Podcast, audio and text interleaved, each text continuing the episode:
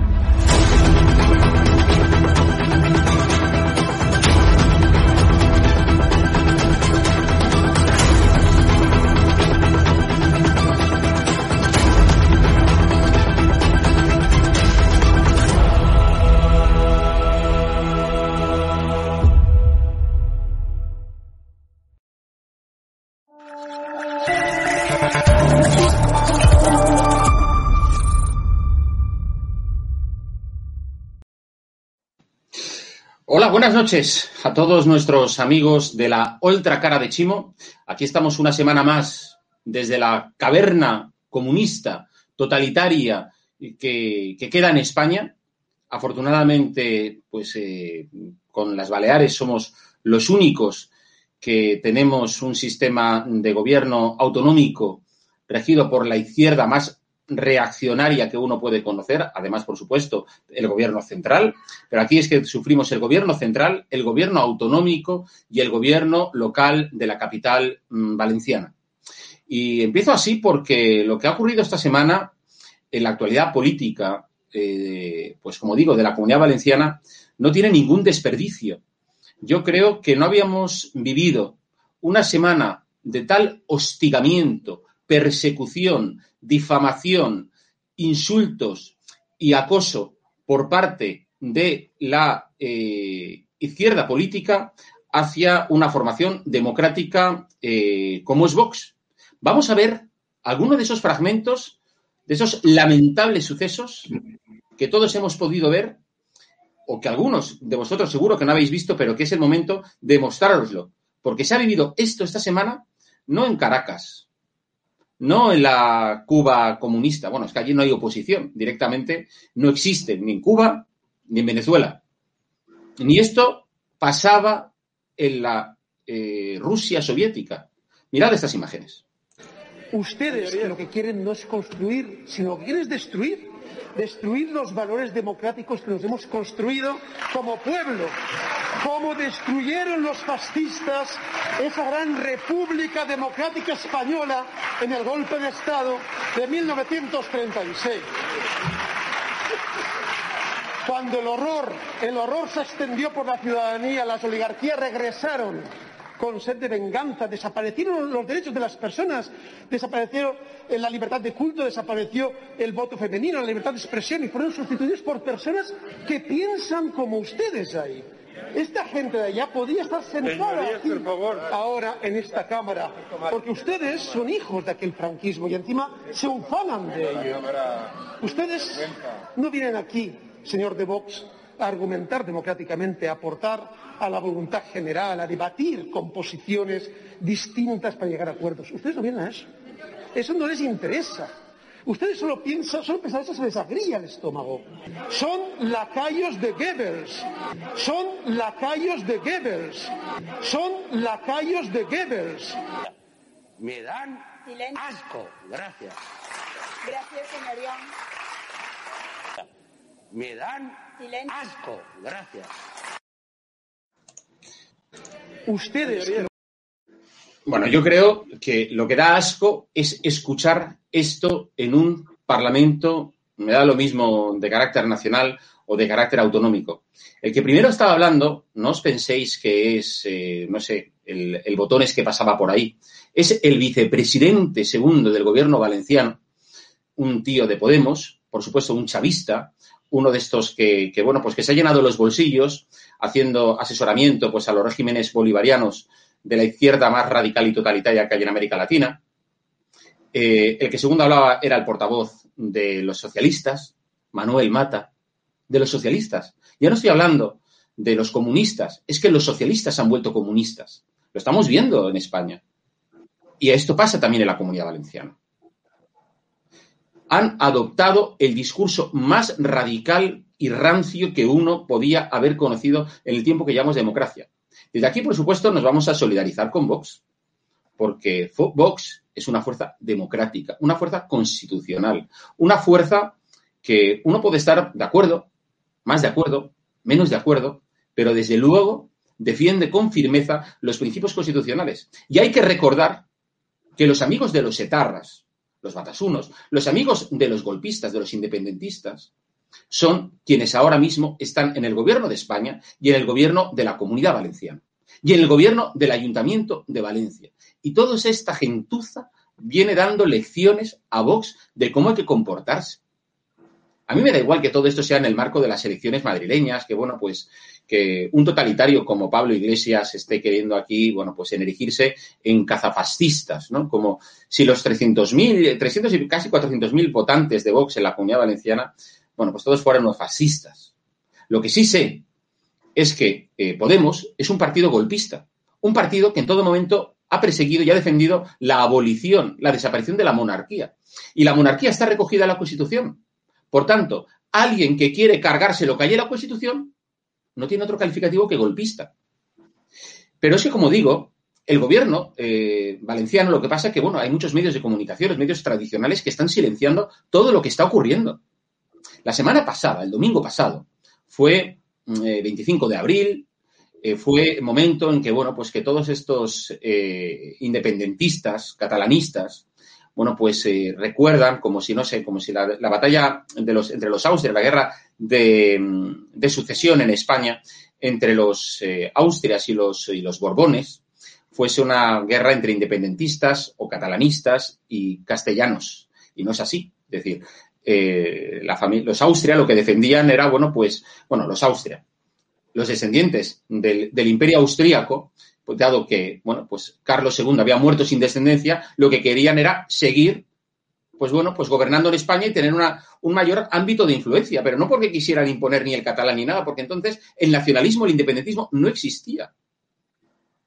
Era una cuestión simplemente de poder.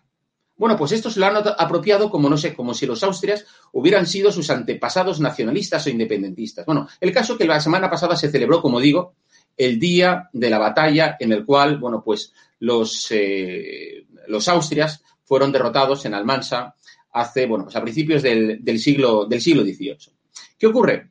Que tradicionalmente, lo que pasa es que este año es año de pandemia, normalmente, bueno, pues todos estos independentistas, eh, batasunos, que tenemos por aquí, bueno, pues eh, vienen, montan el follón, etcétera. Y este año, bueno, pues parecía que no iban a hacer nada, pero no es así.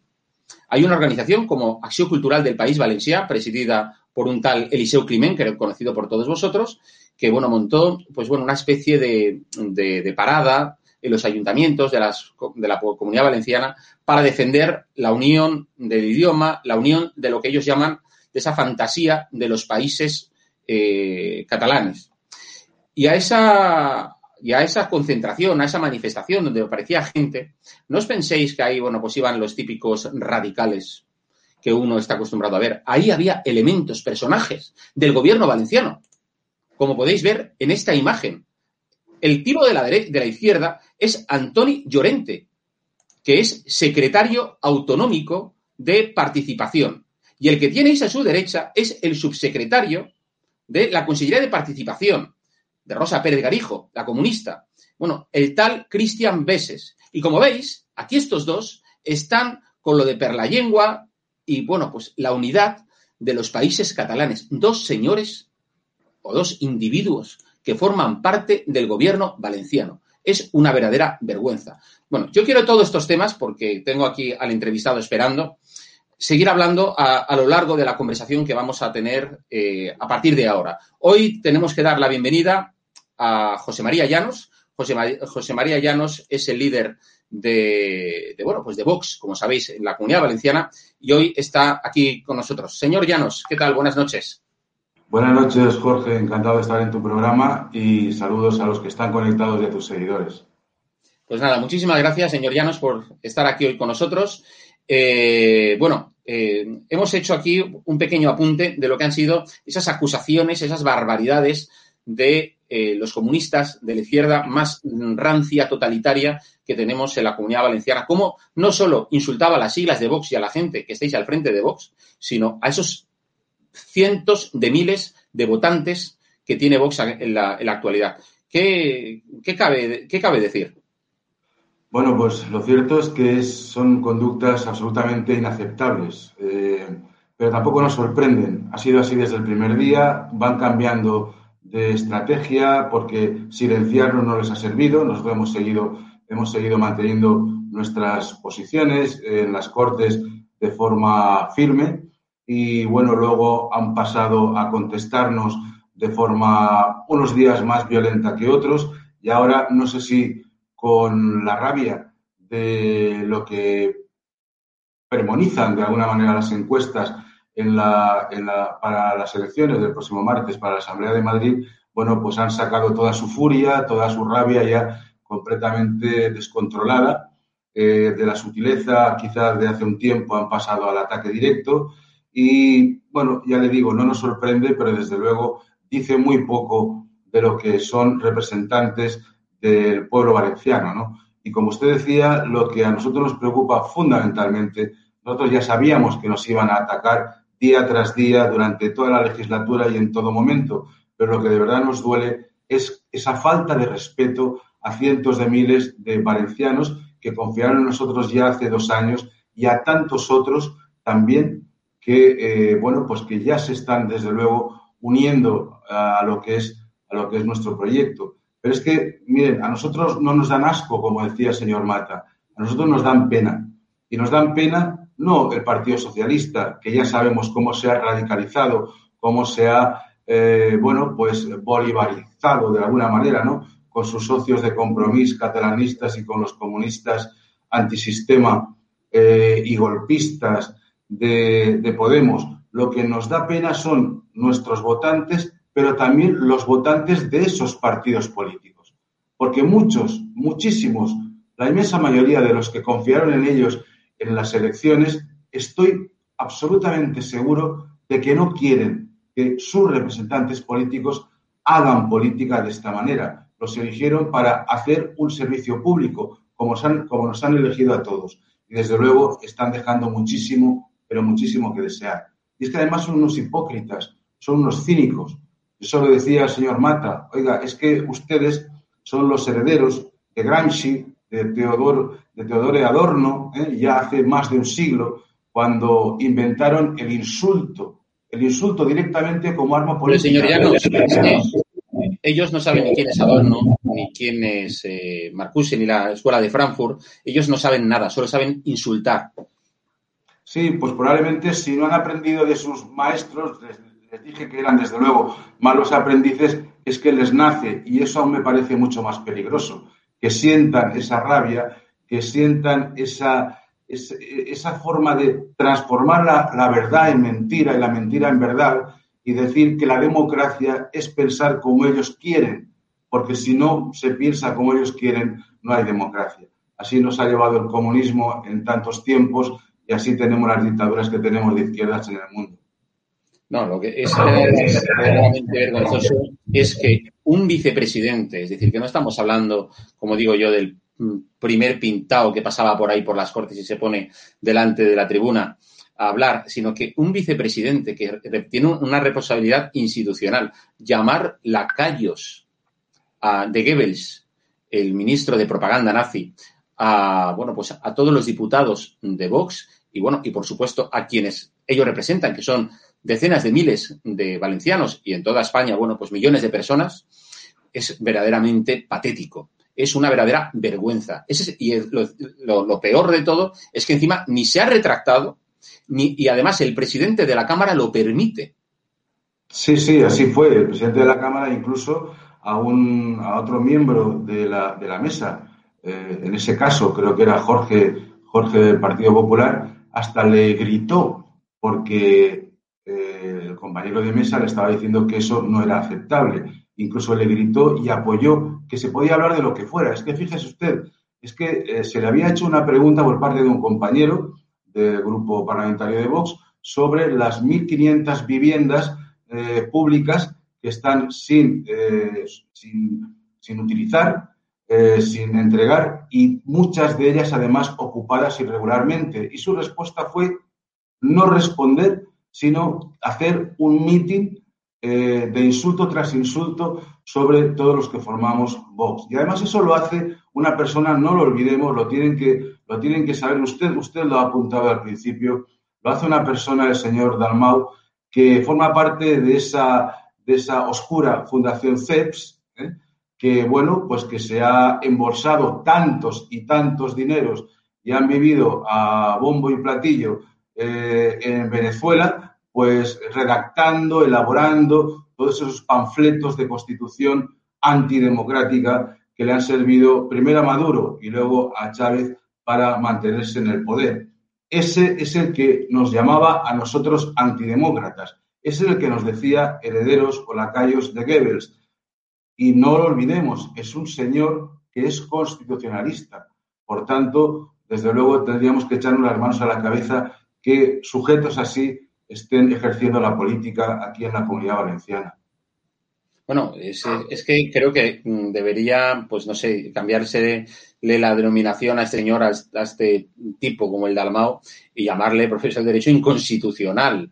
Porque vamos, o sea, es que este, eh, vamos, él está en el partido golpista de Podemos, aparte de ser amigos de los eh, etarras, de ser amigos de los independentistas, pues es un partido que, como digo, quiere acabar con la monarquía de la manera que sea, ¿no? Es decir, y es una persona, eh, bueno, eh, es, o sea, es una copia calcada del modelo mm, de, del moñete de, Iglesias, aquí en la comunidad valenciana.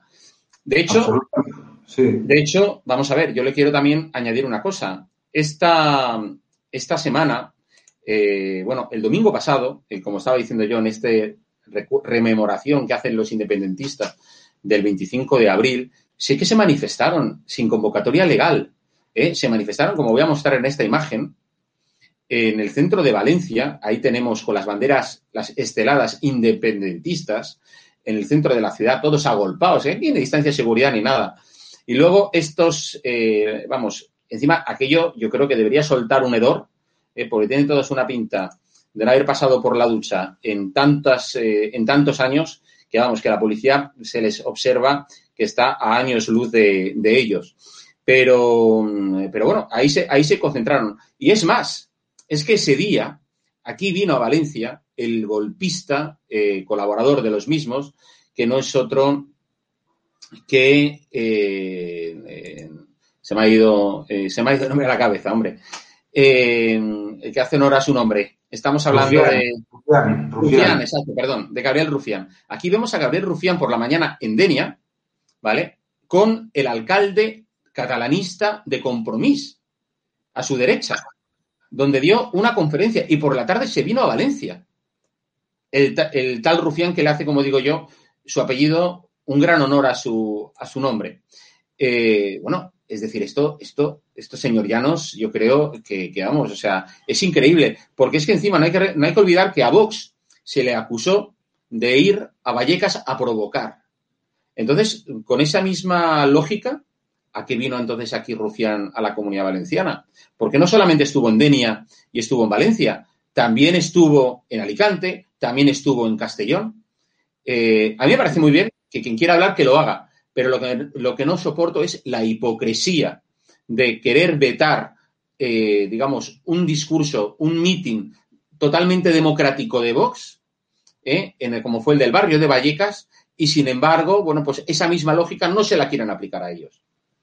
Es siempre, siempre la doble vara de medir, ¿no? Eh, nosotros no podemos realizar un acto político que forma parte estrictamente y exclusivamente eh, del derecho fundamental de reunión y de, la y de la actividad política, ¿no? protegida y amparada por nuestra Constitución, pero este señor puede venir aquí a modo de poner una pica en Flandes, ¿no? de esos ficticios, falsos países catalanes que se quieren, que se quieren inventar y que nos quieren imponer eh, a la fuerza, porque no habrá otra manera de hacerlo, desde luego. Nosotros desde Vox no lo vamos a consentir. Por eso están tan rabiosos. Están muy rabiosos porque el discurso de Vox es un discurso firme. Nosotros cuando llegamos a las instituciones abrimos lo que ellos dicen que son debates cerrados.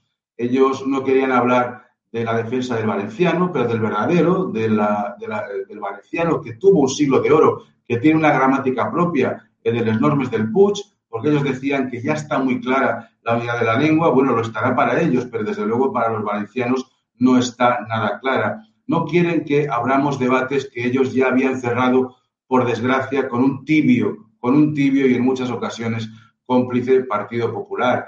Pero bueno, hablábamos también eh, en las fotos a, a, a, que usted ha sacado ahora de la manifestación del otro día, efectivamente, eh, muchos de esos que han salido en la foto son diputados de Compromís, de Compromís ese partido que se dice valencianista y que es simplemente un partido que está que pretende allanar el terreno al imperialismo pancatalanista, ¿no? Estaban en esa, en esa manifestación. Y bueno, hablaba usted también antes de, de, del señor Dalmau. Es que es, en este caso sí que ha sido un buen alumno, ¿no? De su, de su jefe, el señor, el señor Iglesias, e incluso del señor Maduro y compañía, porque este señor, le recuerdo que hace unos meses propuso y se aprobó un decreto de expropiación aquí en la comunidad valenciana. Señor que dicen que tiene siete o nueve inmuebles, que me parece perfecto, que tenga los que quiera, quiere expropiar a las familias incluso ya a partir de la segunda vivienda. A partir de la segunda vivienda ganada por el esfuerzo de toda una vida de trabajo. Ese señor, el del expropiese, sigue los pasos del señor Iglesias que decía que la expropiación era democracia. Imagínese usted qué sujetos estamos viendo todos los días. Señor Llanos, le quiero enseñar unas imágenes porque esta campaña que estamos eh, viviendo de insultos y de hostigamiento a Vox por parte de la izquierda radical, de la extrema izquierda, de la izquierda más rancia, eh, hoy también se ha visto en el caso de, bueno, pues de San Juan de Alicante, un pueblo de la provincia de Alicante, donde el alcalde socialista ha llamado, como se ve en esta noticia del ABC de hoy, matones y fascistas al estilo de los años 30 a los votantes del PP y de Vox. Es decir, que ya no solamente incluye a Vox, sino también aquí, como vemos, habla del PP. Bueno, a mí esto me parece ya, eh, eh, eh bueno, están buscando, digamos, completamente asegurarse el, digamos, el puesto por métodos completamente sucios, métodos completamente pueriles, métodos, pues bueno, guerra civilistas.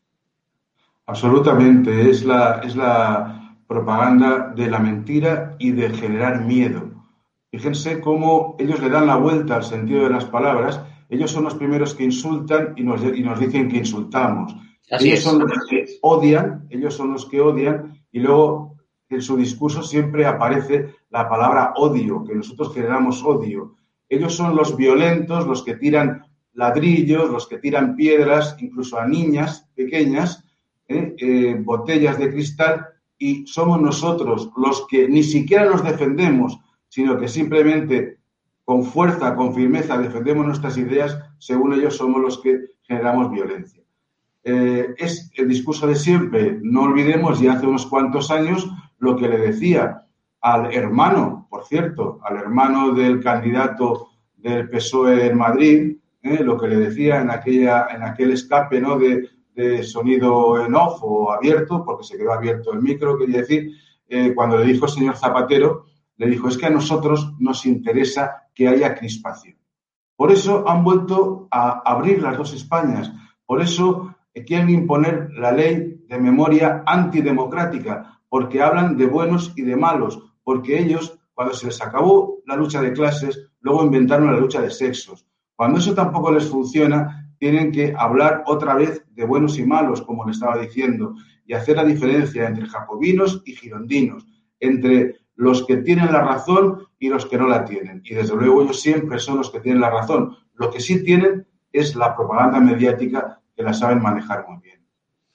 Sí, aquí hay dos cosas importantes. Son muchos, en primer lugar, comentarios, señorianos, que nos están llegando de, bueno, pues de todos nuestros amigos espectadores, muestras de apoyo por parte, bueno, pues esta campaña eh, de, de, como digo yo, de insulto, de odio, de acoso por parte de esta izquierda totalitaria. Porque yo sé que hay una izquierda moderada, una izquierda con sentido común, una izquierda respetuosa con la Constitución, con la convivencia, con el respeto, pero como usted decía antes, bueno, pues eh, esa izquierda pues eh, pasó a, a, mejor gloria.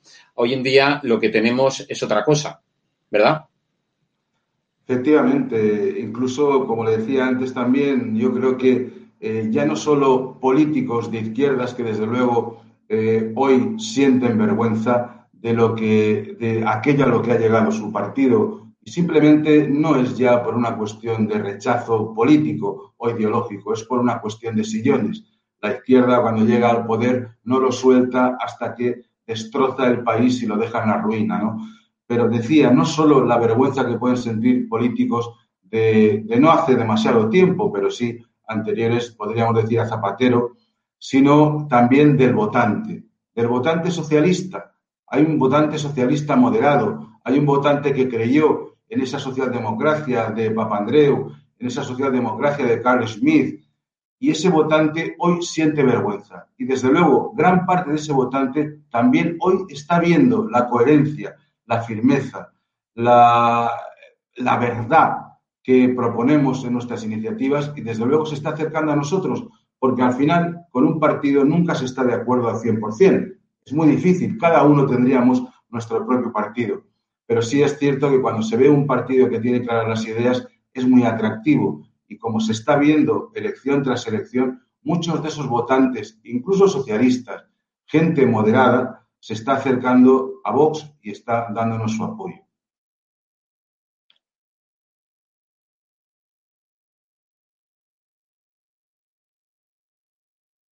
Sí, a ver un momento, porque tengo, creo, tenía un problemilla técnico, perdone. Eh, sí, y lo que estaba diciendo que, la verdad es que a nivel de medios de comunicación la izquierda tiene un apoyo mayoritario. Eh, en, lo que ha ocurrido esta semana, ¿han notado el apoyo a nivel de editoriales o de noticias? ¿Cómo que, ¿Cuál ha sido el papel de los medios tradicionales, periódicos, televisiones? ¿Lo silencian o cómo lo hacen? ¿O qué? ¿O realmente les apoyan? Lo cierto es que la inmensa mayoría no nos ha apoyado. La inmensa mayoría se ha dedicado bien a sacar, pues bueno, cortes, cortes de las distintas intervenciones, desde luego priorizando la, las intervenciones de eh, tanto del señor Mata eh, el otro día como del señor Dalmau y bueno, sacando muy escuetamente algunas de nuestras intervenciones, de forma que, bueno, intentamos justificar de alguna manera lo que nos habían dicho, porque claro, si no se cuenta toda la película, si no se, si no se conoce todo el texto de lo que se ha planteado por los distintos grupos, pues uno se puede quedar pensando, bueno, ¿qué les habrán hecho estos de Vox para que los pobres socialistas salten como hayan saltado? No, en absoluto. No les hicimos nada. Hacíamos política y ellos se dedicaron a intentar destrozar al enemigo, recurriendo al insulto, recurriendo a la amenaza y recurriendo al miedo. Y desde luego, los medios, no nos engañemos, usted lo sabe mejor que yo, eh, la subvención funciona eh, no solo al hermano del señor Puig, sino a muchos otros, a muchos otros eh, diarios y periodistas que, bueno, pues que de alguna manera viven, viven de eso, ¿no? Viven de esa subvención y, bueno, nosotros no somos un partido que, que pague porque nos den la razón. Otros sí lo hacen y evidentemente les surte efecto, pero bueno, tenemos programas como el suyo que nos, que nos dan voz ¿eh? y que en donde podemos decir las cosas y la gente, mire, hace un poquito antes de entrar, de entrar en el programa estaba delante de la sede y una señora se me ha acercado. Lo digo porque en la calle se nota, ¿no? Una señora se me ha acercado, era probablemente una, maestra, me decía que se dedicaba a la enseñanza en un colegio y me decía, ¿qué vamos a hacer con esta gente? ¿Qué vamos a hacer con esta gente?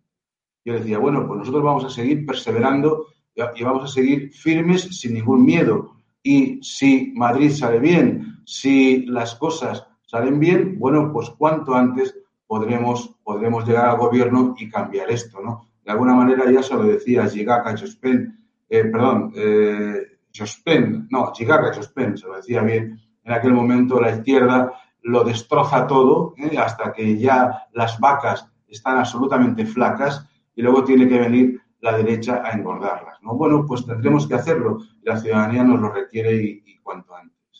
No, yo, por ejemplo, una de las cosas que me ha llamado la atención esta semana es que mmm, creo que fue este jueves, conocimos todos los datos de la encuesta de población activa, donde se veía la, eh, la, la, evolución de, del paro, ¿verdad? Y resulta que la comunidad valenciana, eh, después de todas estas, eh, bueno, mmm, vamos a ver, estas mentiras que se inventa la izquierda, la izquierda valenciana y la izquierda española respecto, bueno, pues cuando comparaban Madrid, pues lo comparaban con la comunidad valenciana. Y hay dos, dos datos importantes a raíz de lo de la encuesta de población activa, que donde más ha crecido el paro respecto al año pasado, de toda España, de todas las regiones, es en la comunidad valenciana. Es decir, que no solo la comunidad valenciana es la región donde más muertos ha habido en la tercera ola, a pesar de las restricciones, sino donde más empleo, donde se ha matado, se ha destruido.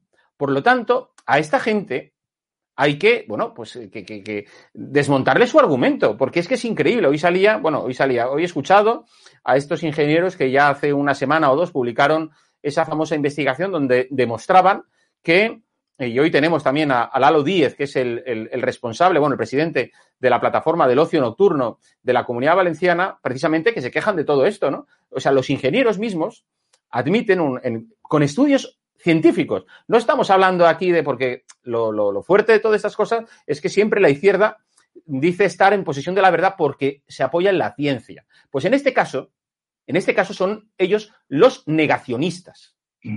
Porque son las personas que están negando la evidencia científica. Los cierres perimetrales no sirven de nada. Así es, han... así Sí, sí, no sí, diga, no, diga. No, le decía que efectivamente los del ocio nocturno, por ejemplo, han estado acampados delante del Palacio de la Generalitat, han estado acampados 13 días, 13 días y no se les ha hecho ningún caso. Eh, ahora tenemos todos los martes y jueves en el Mestalla, en el campo del Valencia, tenemos al Banco de Alimentos suministrando alimentos hace un año a 600 personas, ahora a decenas de miles todos los días, martes y jueves. Esto es una verdadera ruina. Vas por la calle, por Valencia, por Castellón, por Alicante, por todos, nuestros municipios y están todos los bajos absolutamente cerrados, todos los locales comerciales. Les requerimos que nos dijeran cuáles eran esos expertos, cuáles eran esos informes científicos de que el cierre perimetral, de que el confinamiento, de que el toque de queda, de que cerrar los negocios, la restauración, eso tenía sentido.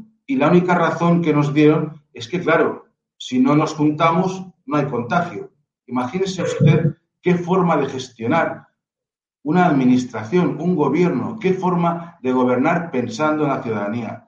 Después de un año, un año entero, sin hacerles bonificaciones fiscales, exenciones fiscales, moratorias al pago de la seguridad social, que estuvieron cerrados, estuvimos cerrados durante tres meses y luego con todos, con todos los confinamientos y todas las restricciones, después de un año han empezado a dar unas ayudas de, de miseria, limosnas, 500 euros, cuando no tienen ni para pagar la seguridad social.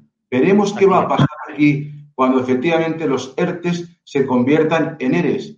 Esto va a ser una tremenda ruina. Las familias, las familias no tienen que comer porque no tienen trabajo, porque Señor no se les deja trabajar. Señor Llanos, eh, usted sabe que esto se ha convertido en la comunidad valenciana lamentablemente en el paraíso de la izquierda más rancia de toda España, porque aquí estamos bajo el, yu- bajo el yugo de la izquierda en todos los niveles, como he dicho antes, en el local, en el autonómico y en el eh, nacional, aunque a ellos no les guste llamarlo nacional, y dirían estatal, ¿no? Eh, bueno, pues en el nacional. ¿Cree que va a haber elecciones anticipadas por Chimo Puig? Por cierto, Chimo Puig, a que aquí llamamos también, aparte de Chimo Puig, pues le llamamos Timo Puig o Chimo Cierra Bares. ¿eh? Pero bueno, eh, ¿cree que va a haber elecciones anticipadas?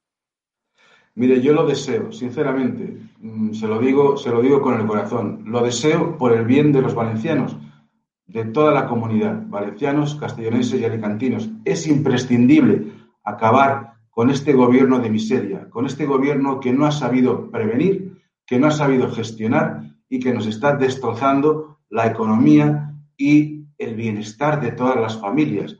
Yo confío en que de alguna manera bueno, pues esa maniobra que empezó por Murcia eh, con la fallida moción de censura provocada por Sánchez, que luego quería desembarcar en Madrid y también se evitó esa moción de censura, yo confío, le decía, que los resultados en la Comunidad de Madrid, que, bueno, son de la Comunidad de Madrid, pero es el centro de nuestra España radial, ¿no? Desde luego tengan una repercusión y sean un aviso a navegantes y quizás para no esperar demasiado y aún tener mayor sangría de votos, quizás el señor Puig y a lo mejor otros convoquen elecciones antes. Yo lo espero porque los ciudadanos valencianos ya no aguantan más, ya no tienen que comer. Es una barbaridad, es quiebra, es quiebra técnica la que nos encontramos ya en la economía valenciana. Bueno, para que lo vean, señor Llanos, como última cuestión, lo vean nuestros eh, amigos espectadores, aquellos sobre todo que no son de Valencia.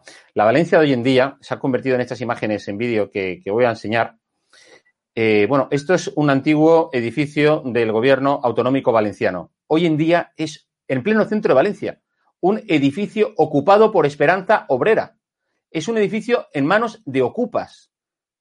Como, eh, pues, bueno, ahí dice que es un albergue para familias eh, desahuciadas o familias sin recursos, pero eso es falso. Cualquiera que vaya ahí se encontrará siempre que está la puerta tabricada, porque ahí están eh, cuatro ocupas y el, de, y el de la guitarra, bueno, pues que se han instalado en ese antiguo palacio que, como digo, está situado en el centro de Valencia. Y esta es la Valencia que está tolerando el gobierno socialcomunista de eh, Chimo Puig y Mónica Oltra y el tal Tipejo Dalmao, comunista de eh, Podemos. También en este edificio antiguo, por cierto, de la antigua consellería de Mónica Oltra, es un edificio donde, bueno, pues está ahí eh, la bandera, la bandera de la Comunidad Valenciana, pero la bandera republicana, ¿vale? La bandera eh, que no es la constitucional. Bueno, y ahí su, su cartel y, y, demás. Bueno, esta, esta, estas, estos ocupas, esta gentuza, bueno, pues llevan ahí ya, eh, pues eh, creo que camino de dos meses, señor Llanos. Y, y no han movido un dedo para, para, bueno, pues para desocupar ese, ese antiguo edificio ocupado por el gobierno valenciano. ¿Qué le parece? Así es, primero estuvieron ya en otro edificio, en otro edificio pero que era privado y desde luego consiguieron, consiguieron eh, desalojarles y, bueno, pues fueron a este edificio que es público. Eh, pero mmm, es que ni les han echado ni les van a echar, porque es lo que estábamos hablando. Eh, el generar esa crispación, el generar, el generar esa confrontación en la calle es lo que ellos piensan que les da votos. El hacer el papel de unos buenos y otros malos. Nosotros somos solidarios, somos. Mire, es lo que Carlos Astiz, en su magnífico libro, ¿no? Sobre, sobre pues, el proyecto Soros y la relación de, la, de esta izquierda con, con, algunos, con algunas empresas internacionales, eh, hablaba de los pobresistas. Estos se escudan en que defienden a los pobres, cuando no es así. Estos se aprovechan de los pobres. Estos utilizan, instrumentalizan, como lo hacen con todo, como instrumentalizan a la mujer, como instrumentalizan al inmigrante. También así están instrumentalizando a la gente con pocos recursos para engañarles y para provocar esa crispación que haga que en la calle haya miedo, que en la calle la gente esté debilitada, asustada y que quiera, de alguna manera, piensan ellos que los valencianos digan, virgencita, que me quede como estoy, ¿no? Y que no quieran cambiar las cosas. Pues bien, nuestra labor, desde luego, va a ser, con firmeza y con coherencia, quitar ese miedo a la ciudadanía y proponerles una esperanza de un gobierno mucho mejor. Con estos, desde luego, no lo van a conseguir. El Partido Socialista se radicalizó ya con Zapatero y no va a volver, no va a volver a la socialdemocracia. Por tanto, tendremos que ser otros los que recuperemos la calle para los ciudadanos, para todos, absolutamente para todos. Muy bien, señor Llanos. Creo que hemos cubierto gran parte de los temas de la actualidad de esta semana. Algunas cosas han quedado en el tintero, pero que seguro que hay ocasión de volver a retomarlas y poder eh, abordarlas. Eh, bueno, muchas gracias por acompañarnos en estado de alarma. Sabe que aquí sí que tiene eh, su espacio cada vez que quiera contarnos algo a todos nuestros espectadores y amigos, porque aquí nosotros no censuramos como hacen los eh, medios de desinformación que tanto abundan en nuestro, en nuestro país. Lo dicho, muchas gracias, señor Llanos.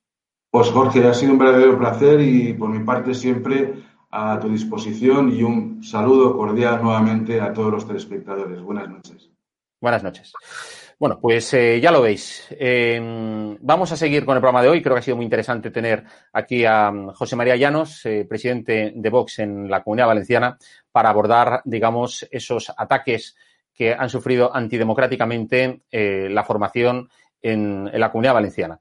Hemos hablado de tanto en, la, en las Cortes Valencianas como el alcalde de San Juan, eh, de Alicante, bueno, y otros tantos. Hay que felicitar, desde luego, a la síndica o a la portavoz que tiene Vox, Ana Vega, en el Parlamento Valenciano porque creo que estuvo a la altura de las circunstancias. Bueno, y para hablar de esto, eh, quisiera eh, saludar, eh, bueno, pues al periodista de Es Diario, Álvaro Errazu. Álvaro, ¿cómo estás?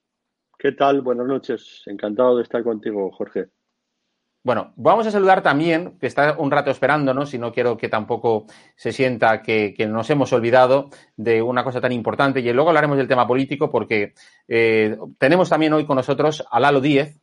Lalo Díez es el, presidente, bueno, pues de la plataforma de, de ocio nocturno que hay en la, en la, comunidad valenciana y que desde hace, bueno, pues varias semanas eh, se encuentra, se encuentra acampado en el centro de Valencia. Eh, muy buenas, Lalo, ¿cómo estamos? Muy buenas, buenas noches. Pues, Lalo, dado que tú estabas aquí ya un, un buen rato esperándonos, eh, me gustaría empezar contigo. ¿eh? Y luego, si te parece, Álvaro, retomaremos el tema de Vox. Eh, bueno, Lalo, lleváis aquí ya, eh, bueno, acampados en frente de la sede del gobierno valenciano, pues, ¿cuántas semanas son? Pues mira, eh, empezamos el día 13, del 13 de abril, porque se cumplían 13 meses desde que empezamos con este tema de la, de la pandemia sanitaria. Para nosotros era una fecha crítica porque, como sabéis, desde el pasado 26 de noviembre se, estaban, se anunciaron unas ayudas para, específicas para el ocio nocturno. Un sector, os estaba escuchando a alguien, os estaba escuchando antes, un sector que no es que haya cerrado eh, tres meses, como se, os he escuchado. Nosotros en los últimos 13 meses y medio que llevamos hemos estado 10 meses cerrados por decreto. Así por es. decreto es por decreto, o sea, no hemos podido abrir en absoluto. En estos momentos, a día de hoy, ahora podemos abrir hasta las 10 de la noche, pero de enero hasta esta semana pasada podíamos abrir hasta las 6 de la tarde, para que la gente que nos ve se haga una idea, una discoteca podía abrir de 5 a 6 de la tarde. Es decir, esto para cualquier empresa eh, Es que tiene que seguir pagando alquileres, que tiene que seguir pagando la luz eh, y que tiene que seguir comiendo. Es que nosotros, eh, además, siempre decimos una cosa, es que nosotros tenemos familias que, que viven de esto, ¿no? Entonces nuestra situación es límite. Eh, más allá de las medidas sanitarias con las que podemos estar más o menos de acuerdo, ¿no? Pero a una empresa, si no se le permite trabajar, pues se le tiene que compensar económicamente. Pedimos cosas justas, no pedimos ninguna locura ni ninguna barbaridad. Lalo, hasta ahora eh, lo que os han dado creo que han sido 500 euros. Bueno, mira, yo te voy a decir lo que yo he recibido desde eh, mi sector y además puedo decir que nosotros pedimos de forma voluntaria dos días antes de que se declarara el primer decreto de cierre del sector del ocio y la hostelería. Nosotros en la, en la ciudad de Alicante, varias asociaciones, conjunto con ARA y APEA, nosotros pedimos una reunión a la delegación del Consell el jueves, lo recuerdo perfectamente, antes de que se decretara. El jueves ya no abrimos nuestros locales porque no sabíamos, estamos hablando de marzo del año pasado, no sabíamos qué pasaba, ¿no? Todos tenemos familia, tenemos nuestros empleados para nosotros son parte de nuestra familia, ¿no? Gente con la que convivimos y pedimos el cierre voluntario. Yo desde el 13 de marzo que cerré ya mi local de forma voluntaria del año 2020 a día de hoy, he recibido 1.200 euros del Ayuntamiento de Alicante y ahora 2.600 euros de la, eh, de la, de la Consellería del Consell, ¿no? Para que os hagáis una idea, nosotros tenemos unos gastos fijos solamente de alquiler de los de un local. Yo tengo tres locales, de uno de los locales, yo tengo unos gastos fijos de 6.000 euros. Por haga local. lo que haga, que tengo que pagar al mes, ¿no? Por local.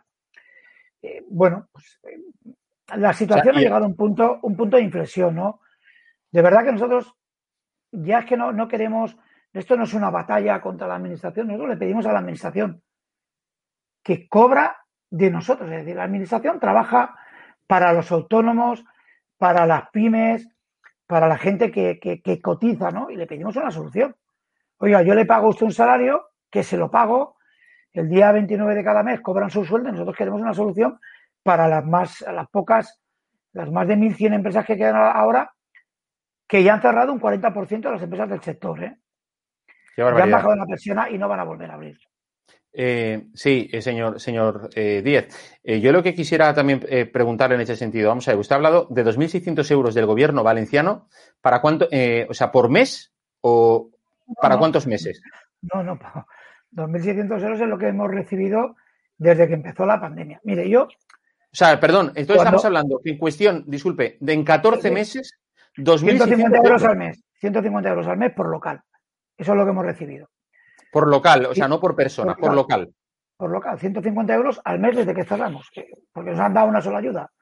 Mire, yo, yo siempre digo, nosotros no tenemos barbaridad. voca- no somos ni Cale. Borroca, ni tenemos vocación de manifestarnos. Nosotros nos dedicamos a un sector, tanto a la hostelería, la restauración, el ocio, que se dedica a que la gente sea feliz. Nosotros nos dedicamos a que la gente trabaje toda la semana, venga el fin de semana a nuestros negocios a pasarlo bien, a que disfrute un rato con los amigos, a que, a que deje sus problemas cotidianos en la puerta de nuestro negocio y que vuelva a su casa con una sonrisa. Ese, ese es nuestro trabajo. A eso nos dedicamos. No tenemos vocación de estar a la puerta del Consell eh, manifestándonos. ¿Alguien ha visto a los hosteleros, a la gente de los locales de ocio alemanes?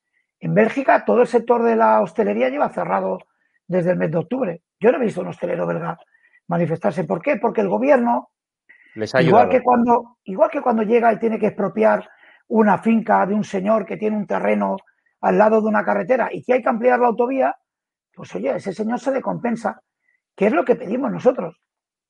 Y pedimos una cosa más.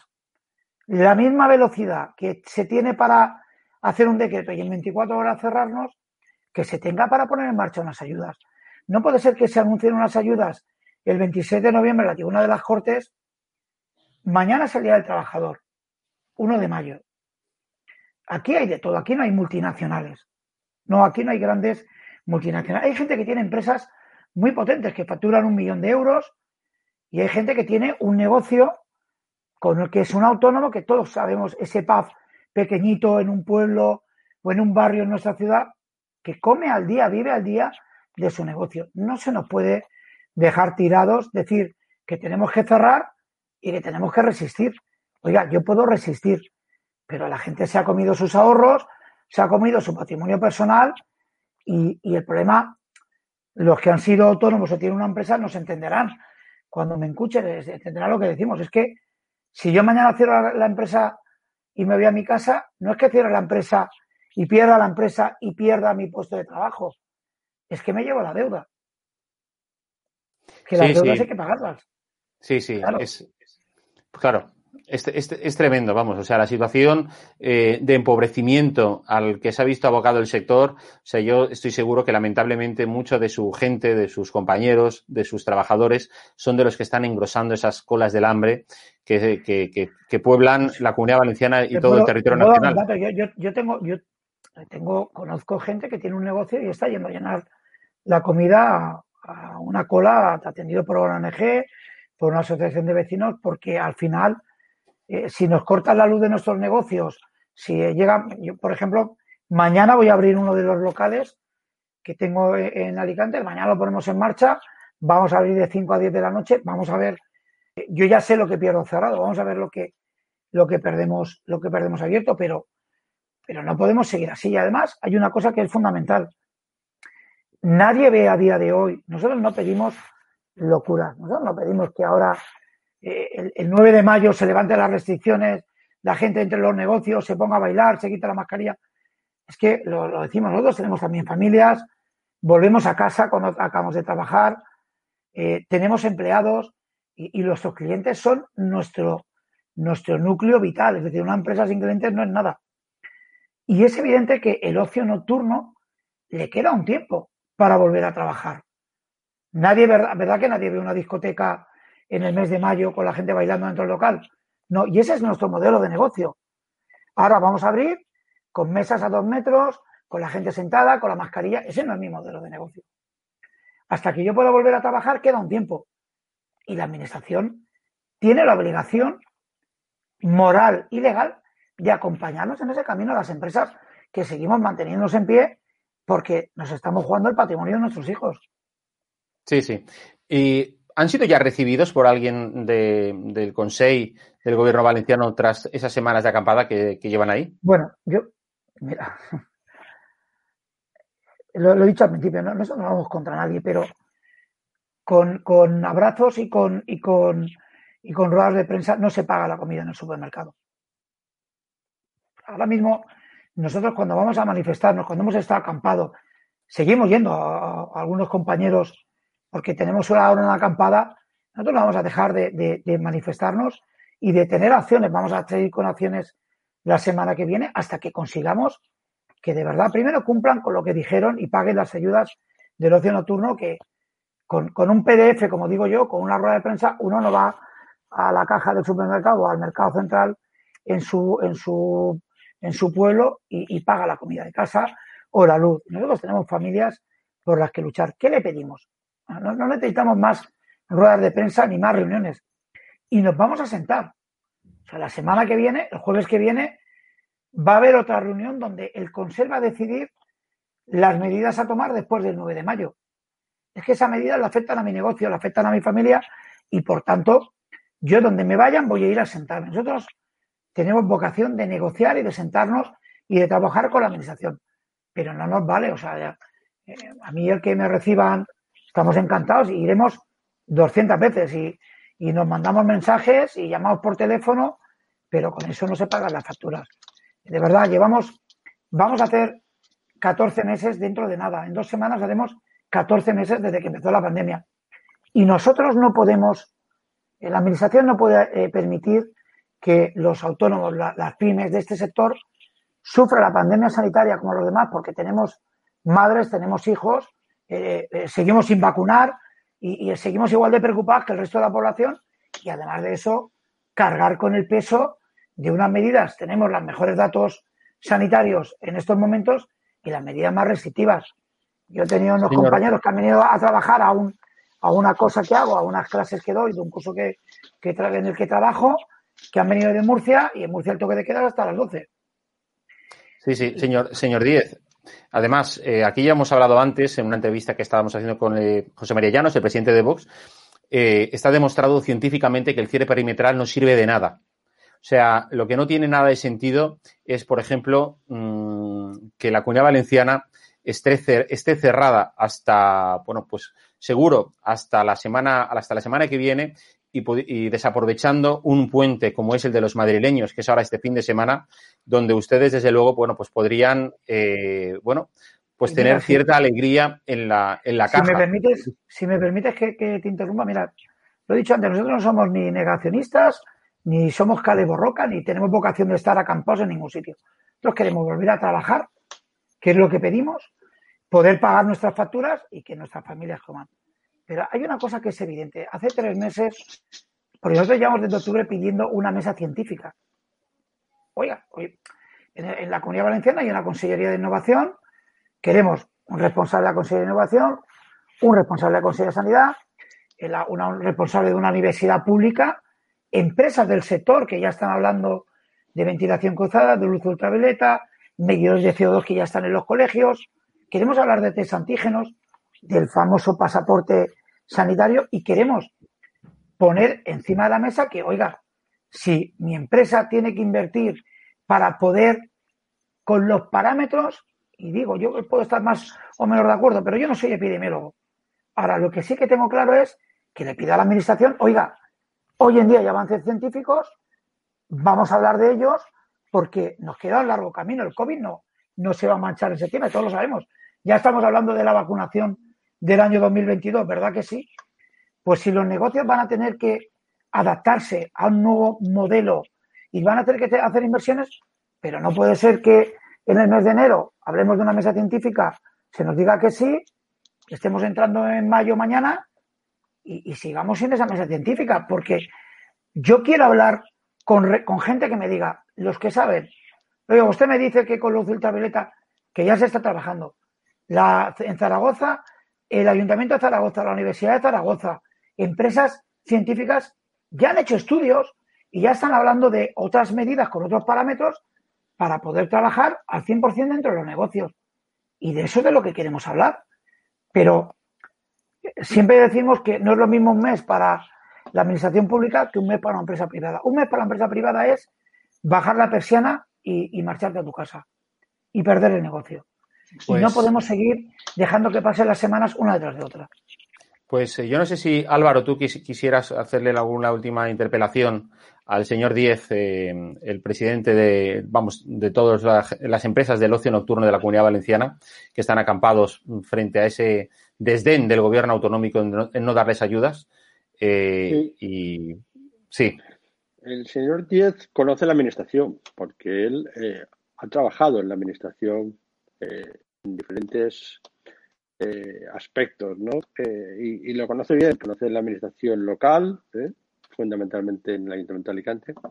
Y mi cuestión es tan sencilla como no se siente decepcionado una vez que muchas de las personas que usted eh, pues está dialogando, bueno, pues han sido compañeros de usted ¿eh? durante mucho tiempo. ¿No se siente Y- decepcionado con, Y lo, y- con- y lo son. Mira, yo no, no, no- Exacto. yo, ¿sabes lo que ocurre? Que no lo entiendo. No, es que muchos, Eh, lo digo no, no- porque no lo entiendo, y no lo entiendo por una cuestión. Permíteme, mira, la verdad que ya no es, es casi frustración, ¿no? Porque lo digo antes, nosotros, para mí, una empresa, cuando tiene su. Nosotros somos empresas, está igual que un señor que tiene una farmacia, una tienda de ropa, una carnicería o, o- o la Ford, con mayor o, o menor tamaño. Cuando tú vas a, a- lo he dicho antes, cuando tú vas a la cola del supermercado a pagar, no te preguntas si eres ingeniero, camarero, si tienes un local de copas o si tienes una multinacional. Al final, nosotros generamos empleo, generamos riqueza y somos parte del tejido productivo de esta comunidad. Y no lo entiendo. Yo no entiendo de verdad que 1.100 empresas del sector, que el 40% ya ha cerrado, que siguen en pie, que siguen aguantando, de verdad, cuando se les dice, oiga, usted no puede trabajar, pues si no puede trabajar me tiene que dar un soporte. No, no lo entiendo, sí. Eh, Para mí es muy frustrante porque, porque además yo tengo esa dicotomía de que la gente a la que represento también me dice, oye, pero si, como se suele decir, estos son los tuyos. Yo aquí no, no son ni los míos ni los de nadie. Yo aquí estoy peleando porque tengo un nene de 5 años que tiene que comer. Y por encima de eso, no hay ideología, no hay nada. Por encima de lo- los que somos padres, cuando no tienes hijos, pues las cosas las veo de otra manera. Cuando tienes un hijo, por encima de tu hijo no hay nada. Y yo aquí estoy peleando por mi hijo, por el patrimonio de mi hijo. Esté quien esté delante y esté quien esté al lado, delante o detrás. Y no lo Pero entiendo. Lo digo de verdad, no lo es? entiendo. La cuestión cuál es? ¿Que la administración, eh, su burocracia hace que estemos en esta situación? ¿O, o en Ya, realidad, la no hay- burocracia- o en no me realidad vale. no hay dinero? Es que no me va- es que no me vale. A mí, si tú me haces un decreto y me cierras en 24 horas, no puedes estar cinco meses para darme una ayuda. Y la administración es la que a mí me ha cerrado mi negocio. Y si mi negocio, fíjate, no, ya no discuto el tema sanitario, si mi negocio tiene que cerrarse para que los datos sanitarios sean mejores que en otras comunidades, y yo discrepo de eso, porque los datos están ahí, oiga, si usted me cierra me tiene que pagar, me tiene que ¿Y qué ha compensar. funcionado menos mal, la local o la autonómica? En mi caso puedo garantizar que la local. Yo soy de la ciudad de Alicante y en la ciudad de Alicante pusieron en marcha unas ayudas de 1.200 euros y las pagaron. Lo que pudo hacer el ayuntamiento. Pero, pero que no es una cuestión, es que yo no pido una, una, una subvención. Yo no le estoy pidiendo al Consell ni una subvención. Y hablamos de ayudas y no son ayudas. Es que, además, la- eh, eh, cuando hablamos la terminología que empleamos, eh, también hay que tener cuidado con ella. Yo no pido una ayuda. Es que yo tengo un negocio que me lo han cerrado. Yo en el mes de marzo cerré un negocio, como todos los demás. Como todas las empresas de este país, bajamos la persiana, íbamos asustados a comprar, no salíamos de casa, pero es que después fuimos el último sector en ponerse en marcha, porque fuimos los últimos en abrir en junio, y en agosto nos volvieron a cerrar. Y abrimos en diciembre y nos volvieron a cerrar en enero. Y, y sinceramente, o sea, es que no es justo. No es justo. Pues- Y si no hay dinero, si no hay dinero, que lo mujen. Es que no es mi problema. Mi problema Pues es, como he dicho antes, que tengo un hijo de cinco años que tiene que comer. Nada más. Pues, eh, señor Díez, eh, muchísimas gracias por estar esta noche aquí hoy con nosotros en estado de alarma, en la otra cara de Chimo. Eh, desde luego, mm, vamos, tiene todo mi apoyo, mi solidaridad con usted y con todos los compañeros a los que representa. Y, eh, vamos, y esos cientos y miles de trabajadores que, que trabajan en el, en el ámbito del ocio nocturno, creo que todos tenemos muchas ganas de poder ir a alguno de sus locales a, bueno, pues a estar con amigos, a estar con nuestras parejas, a estar con quien sea, vamos. Eh, y lo cierto es que echamos de menos una actividad eh, como la de, la de ustedes. Lo dicho, muchísimas gracias por estar aquí. Hasta otro día. Muchas gracias a vosotros por darnos voz, como siempre, y siempre que nos llaméis estaremos aquí porque de verdad que necesitamos que la gente nos escuche. Vale, muchas gracias. Bueno, pues eh, ya ves, eh, Álvaro, cómo está el, el, panorama. Hemos empezado aquí hablando eh, de, bueno, pues de las, de todas esas ofensas, bueno, que hay ofensas. Ofensas es una palabra, pues, eh, muy, vamos, muy suave. Hay que decir esos ataques, esa persecución de la que ha sido víctima Vox esta semana en las Cortes Valencianas. Y lo que digo yo, es decir, no solo estamos hablando de unos diputados y de una sigla, sino que estamos hablando de los decenas de miles de votantes que tiene Vox, ¿verdad? Bueno, yo creo que la cuestión, el que mejor lo ha definido en ese tipo de ataques, como tú calificas, ha sido el alcalde de San Juan, ¿no? Lo que publicamos en Es Diario ayer, ¿no?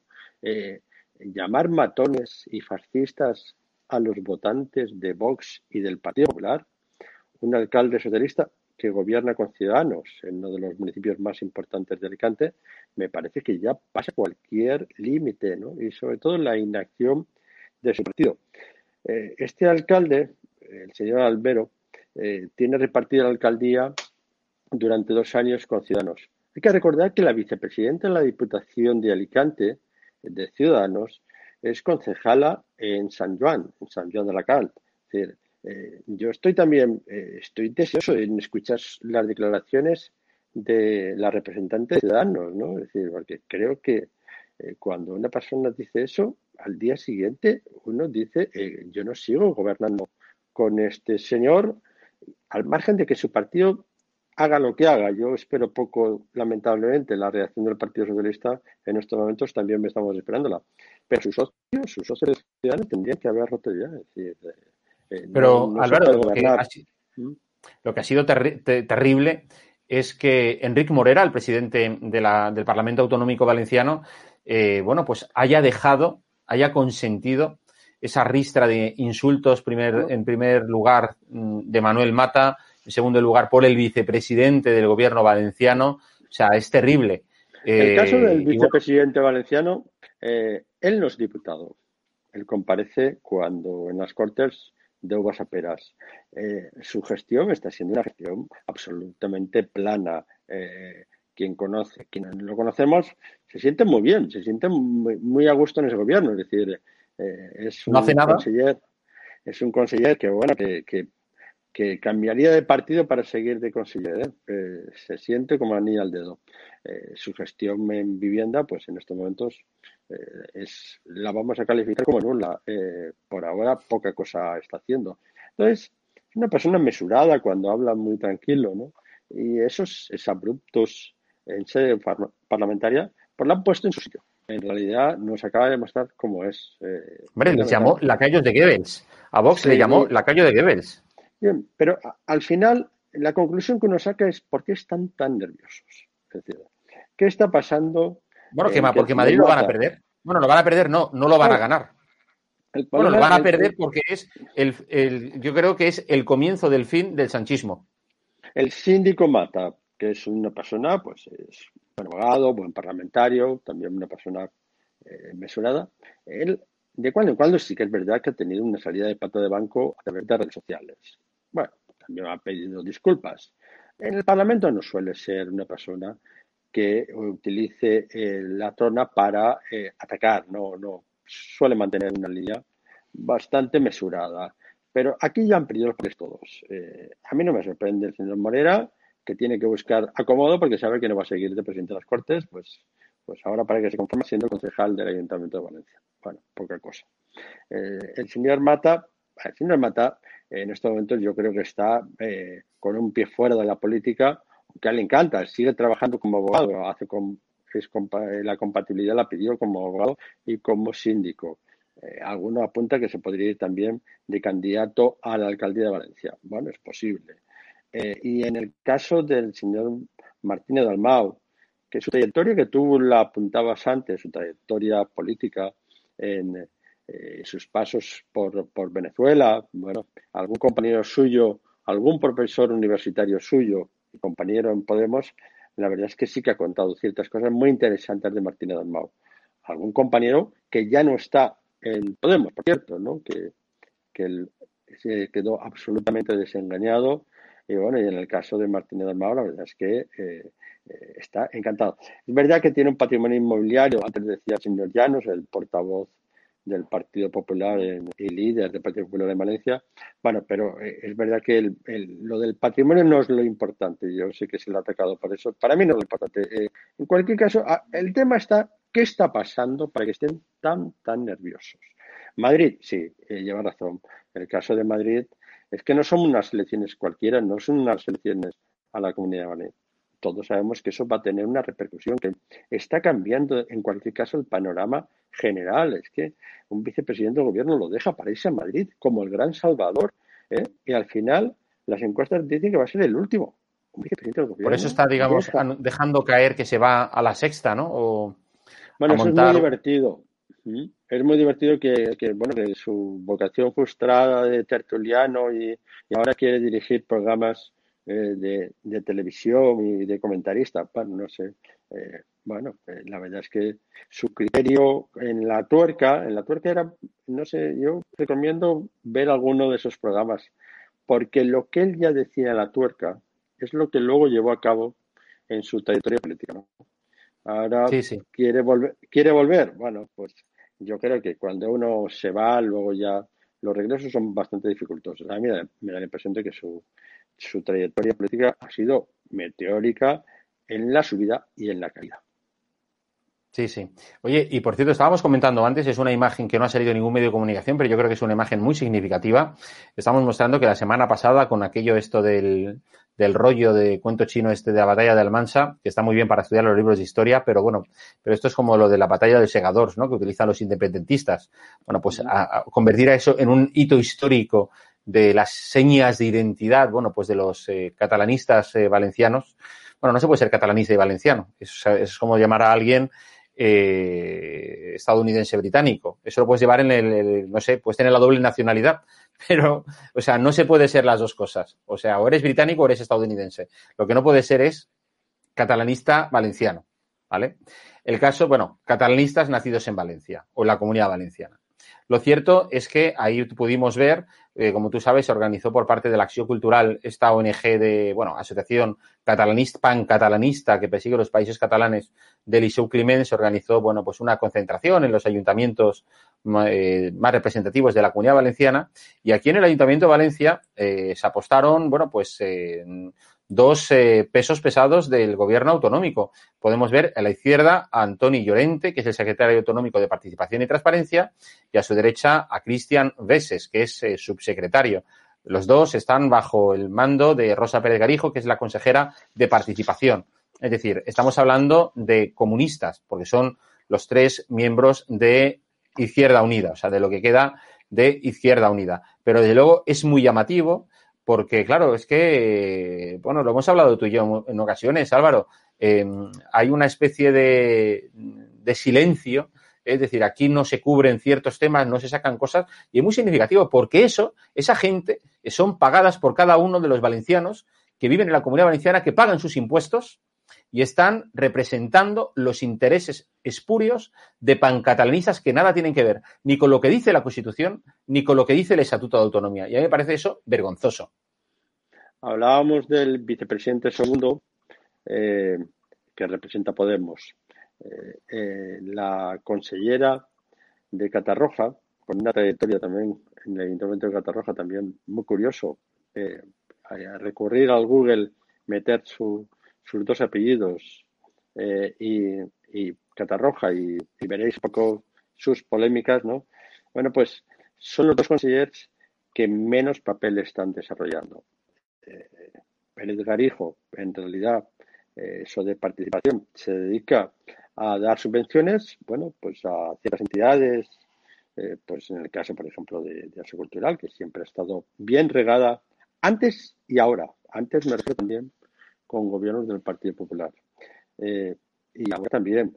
Bueno, eh, pero es una entidad que no engaña. Eh, ellos, evidentemente, luchan en pro de lo que es los países catalanes. Bueno, uno puede estar de acuerdo, no puede estar de acuerdo. Estos dos altos cargos de, que pertenecen a Esquerra Unida, pues a mí me parece bien que se muestren. Lo que me parece más grave es el hecho de que formaciones en caso de Compromís, que ellos sí que defienden ciertos postulados, ellos sí que lo tapan. Eh, ellos han actuado de una manera muy diferente. Eh, cuando vamos a una manifestación, ya le dice a los suyos, oye, ninguna cuatribarrada. Eso está prohibido. Eh, ellos lanzan un tipo de, mensajes pues para atraerse a un valencianismo, y pero en cualquier caso ellos postulados fundamentalmente de una de las patas del blog pues estaría muy cerca, lógicamente, de lo que son formaciones eh, independentistas o pro-independentistas catalanas. Bueno, aquí de hecho, aquí de hecho, Álvaro, tenemos la imagen que muestra al alcalde de Berreguard de Compromís, bueno, más cercano de la familia del blog, eh, bueno, pues con el golpista Gabriel Rufián, en la pasada semana cuando Rufián hizo su tour por la comunidad valenciana y bueno, y luego todos sus cachorros salieron a las calles del centro de Valencia, bueno, pues para conmemorar esta fecha que estoy mencionando, ¿no? Me estuvo en Castellón, luego estuvo en Valencia, luego también me estuvo en, algún municipio de Valencia, también me estuvo en Alicante. Eh, lo hacen siempre el 25 de abril, ¿no?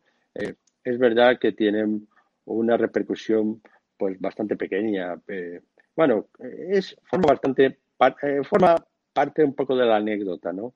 Eh, Esquerra Republicana de Cataluña es, en el país valenciano que ellos llaman tiene no tiene representación, creo que tienen dos o tres concejales en toda la comunidad valenciana. Eh, bueno, lo tienen bastante difícil y con personajes como Rufián pues eh, es muy muy muy complicado que al final los valencianos pues opten por, por ese tipo de planteamientos políticos que nada beneficia a nuestra comunidad. Es que, claro, eso puede beneficiar a lo mejor a Cataluña, pero a nosotros no nos beneficia, ¿no? Así es.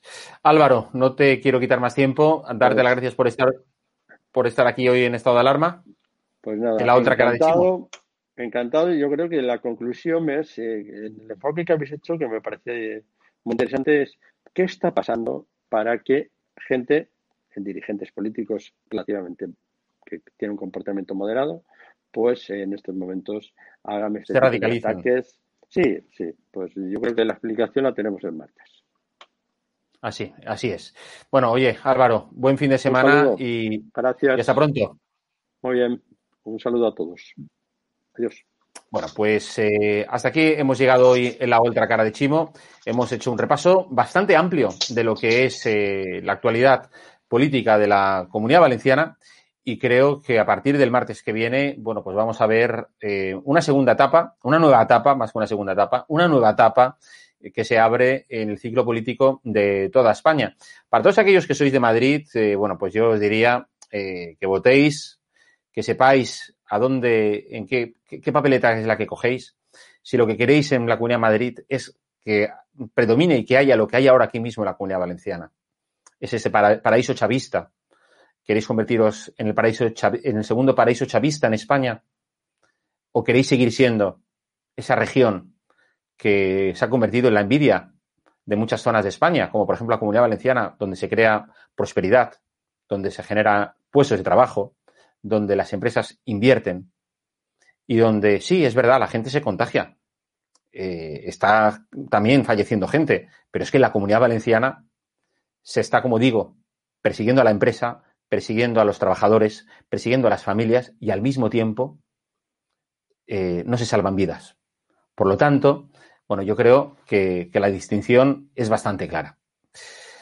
Desearos un buen fin de semana. Gracias a todos por vuestros eh, comentarios, por estar de nuevo una semana más de la otra cara de Chimo. Y la semana que viene volveremos aquí con mm, más novedades. Hasta entonces, que descanséis, que paséis un buen fin de semana a pesar del gobierno. Buenas noches.